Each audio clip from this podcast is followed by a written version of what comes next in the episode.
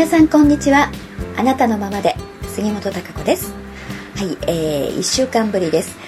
あの先週ですねこの放送ちょっとしばらく不定期になりますというふうにお知らせをさせていただいたんですが今週は、えー、順調にですね 予定通り、えー、ラジオの放送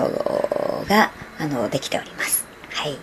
でそんな中ね先週放送の中であのお便りをねいただいたあの関西の方、ねえー、女性の方、まあ、イニシャルでねちょっとお呼びしたいと思いますが、まあ、王さんですね。またお便りをいただきましてねメールをいただいたんで本当にありがとうございます。楽しみにね聞いていただいて、えー、その話題をねえ先週お話ししましたので王さんの話題をね、えー、ちょっとびっくりしましたけれど嬉しかったですというふうに あのいただいてまたいろいろあの近況ですとかですね、まあ、あとはあのあなたのままでの中でね、えー、私にとって、まあ、高子さんにとっての、え、この1年を振り返ってというようなお話そういうお話が聞きたいですというあのメッセージもいただきました。うん。あのー、まあ、会社とかあとご自身のこと。あとは農園でね収穫量の多かった野菜とかいろいろどんな野菜が美味しかったかとかねそんなような話も聞きたいということがいうメッセージもありましたのでこの辺はあのー、まだ今月ありますからね、えー、おいおいいろいろあのお話もしていきたいと思います。えー、王さんねなんか今郵便局で結構重量重重労働なね、えー、お仕事をされてるようなので腰とかねいろいろ、あのー、痛めないように、え力の入り具合をね気をつけてお仕事してきたしてくださいね。結構汗もかいて、え大変なようですけれどもね、え結構暑いのにね毎日ねあのあじゃあ寒くなってきてるのにあの体が熱いというふうにコーラをガブ飲みしてますみたいな感じで、ね、書いてありましたけど。ねコーラあんまり体によくはないと思いますがでもねなんかこう喉が欲するとかねそういうのってありますよね。だからあの私ね私畑に行ってて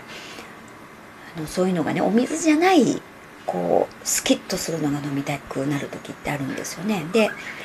あのセブンイレブンのあの炭酸水。あのレモンの味のする炭酸水がとてもいいと思うんですよ。私それがちょっと気に入ってるんですけど、うん、なんか微妙に味の違いが多分あると思うんですがセブンイレブンのそのレモンの味の普通のねあの炭酸水っていうのもありますけれども2種類出てますのでレモン味の炭酸水あれがあのカロリーもゼロでね、えー、すごくすっきりして炭酸っていうだけだとねあのやっぱりコーラだとほら砂糖とか入ってるじゃないですか。なんであのねちょっとカロリーオーバーになっちゃうと思いますから、えー、その炭酸水だとあの多分体にもいいと思いますしね。あのすっきり感非常にありますしね。あのなんか満足する、うん満足感があると思いますので、えもしよかったらね一度試してみてください、うん、あの全部コーラよりもね、えー、その、えー、炭酸水とでもセブンイレブンの方がいいと思いますよ。ちょっと他のも私飲んでみましたけれども。あのそのレモン味がなんかやっぱいいなと思いましたのでねちょっとそちらと混ぜてうんまあたまにはコーラみたいな感じで、えー、調整されるとねいいんじゃないかなと思いました。ねそれいろいろあの年末に向けてもあれこれ忙しいと思いますしご主人はね家庭菜園とかやってらっしゃるようですし結構なんかあの規模が大きいような、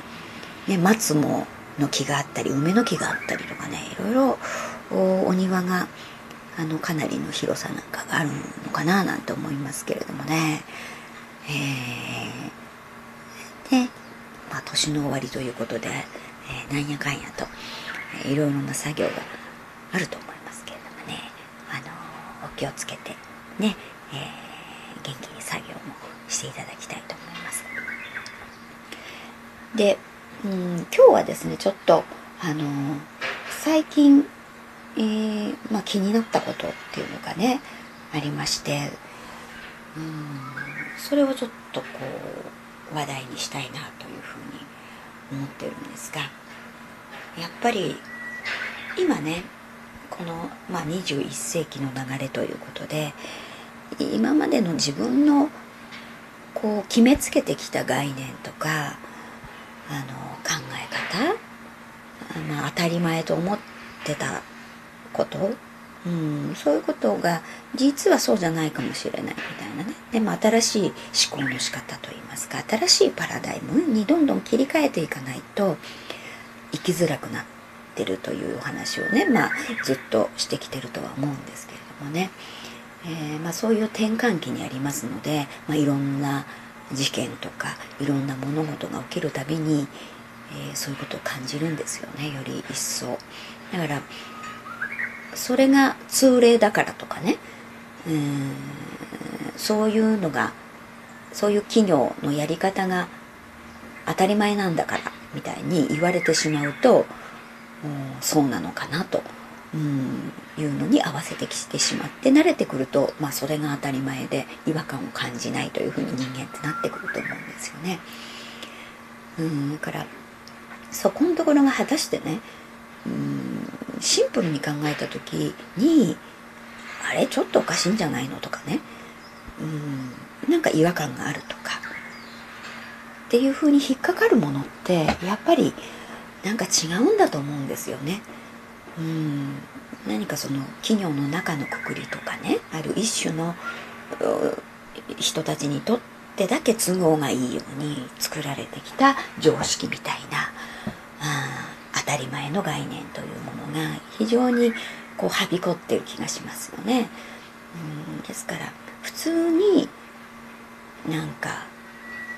あの権力とか地位とかね、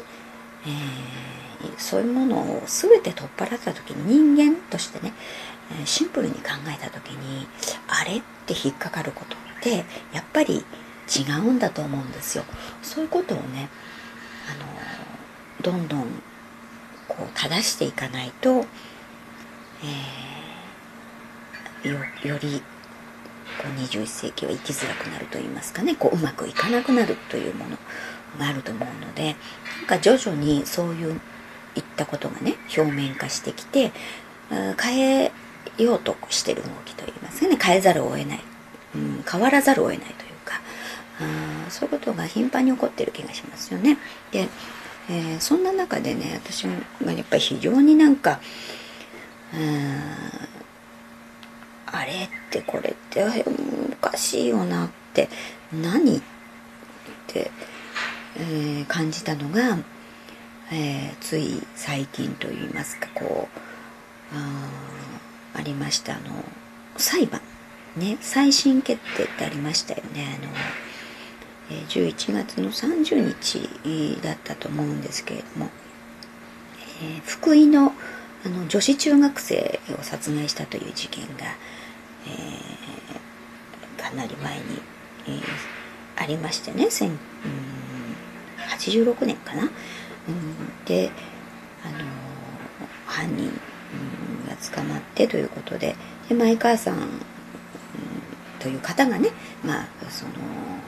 容疑者ということで逮捕されて、えー、それで殺人罪で、えー、懲役で服役をされてました、うん、だけれどもやっぱり一貫して自分はやっていないということでね再審の請求をあのずっとしてて、えー、でそれが認められてね、え再審決定の判決が出たんですよね。でいろいろこう、えその内容といいますかね。うん。なんかこう聞いてみると非常になんかおかしいだろうって思うことが、うん、たくさんあるんですよ。何のための裁判なのっていうことがね。であの、まあ、弁護側と検察側ということで分かりますよね。それで法廷でこう裁判証拠だとかっていうのをね提出して、えー、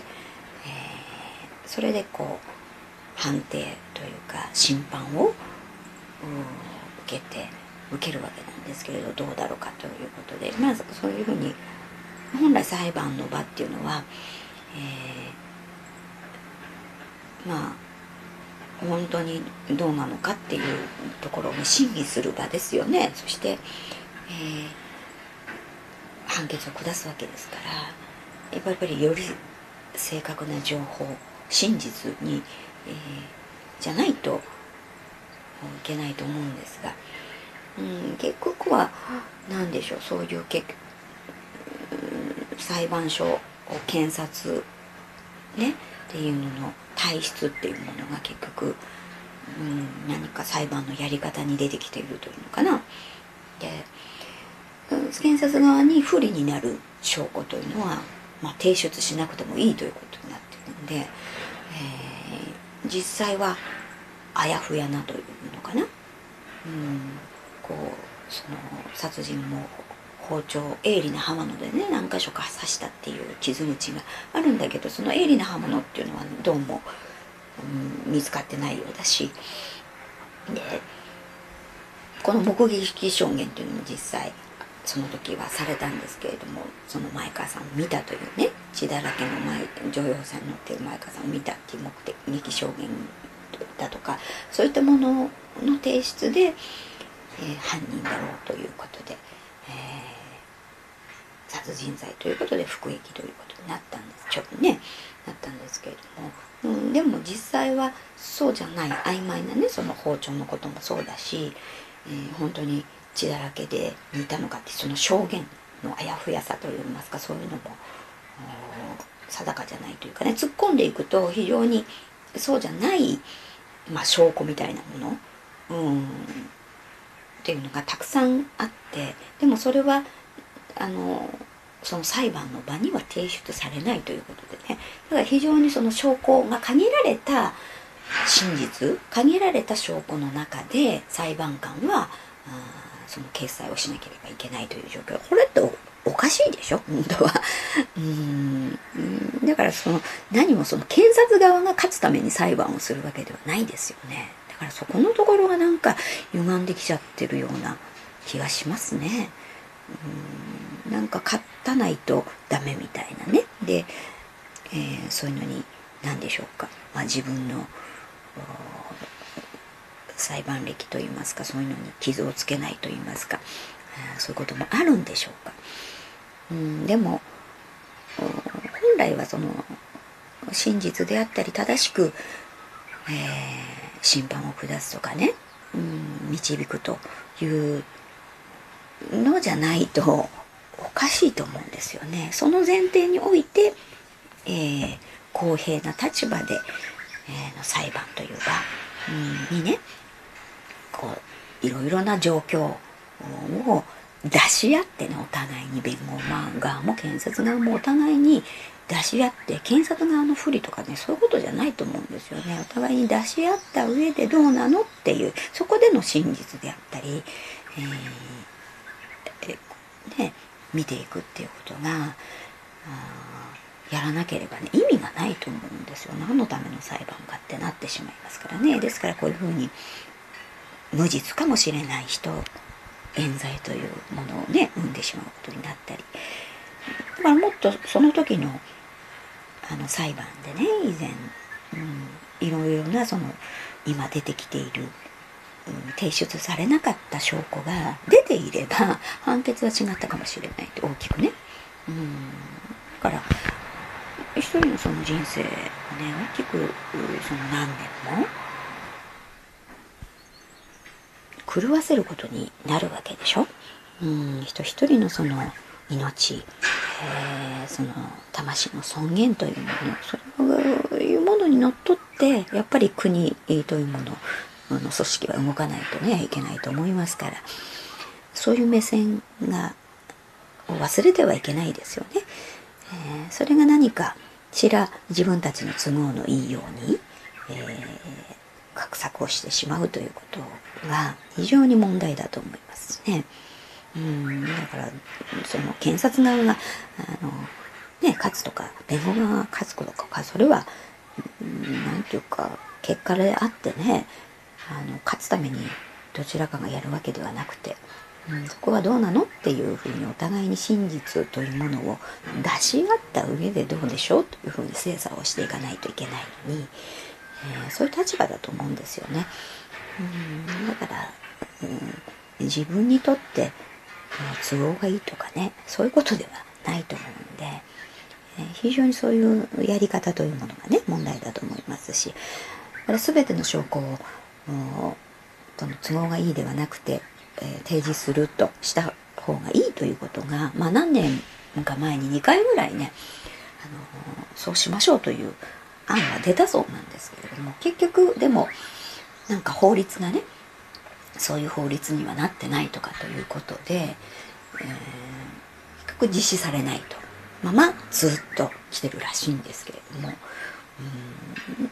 うんだからその法律がだったらその法律がおかしいわけでしょ。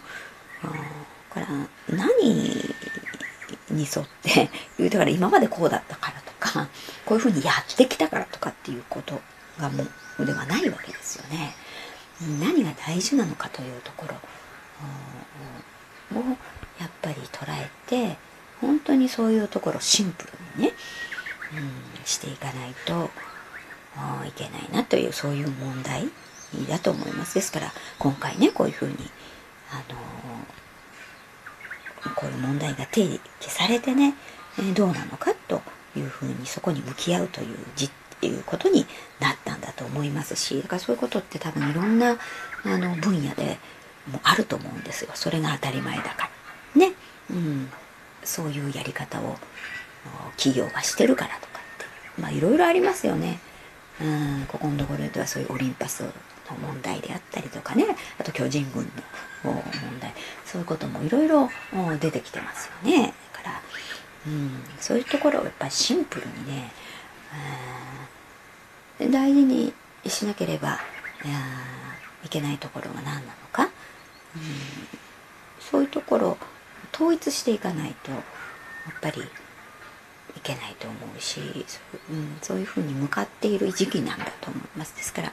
私たちもね一人一人があのそういうことなんか自分の概念の中にねそういうものたくさんあると思います。これはたまたまその裁判